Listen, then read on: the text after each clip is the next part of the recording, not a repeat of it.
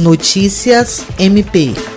O Ministério Público do Estado do Acre recebeu mais de 70 mil em doações da ONG brasileira WWF Brasil, materializadas em equipamentos tecnológicos que irão fortalecer o trabalho técnico-científico realizado pelo Núcleo de Apoio Técnico NAT da instituição no combate a queimadas e desmatamento no Estado.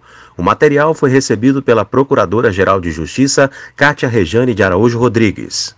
O aparato de equipamentos tecnológicos doados ao MP Acriano inclui um drone, câmeras digitais, HDs externos, rádios comunicadores, estação de trabalho e monitor, tablets e aparelhos GPS. William Crespo para a Agência de Notícias do Ministério Público do Estado do Acre.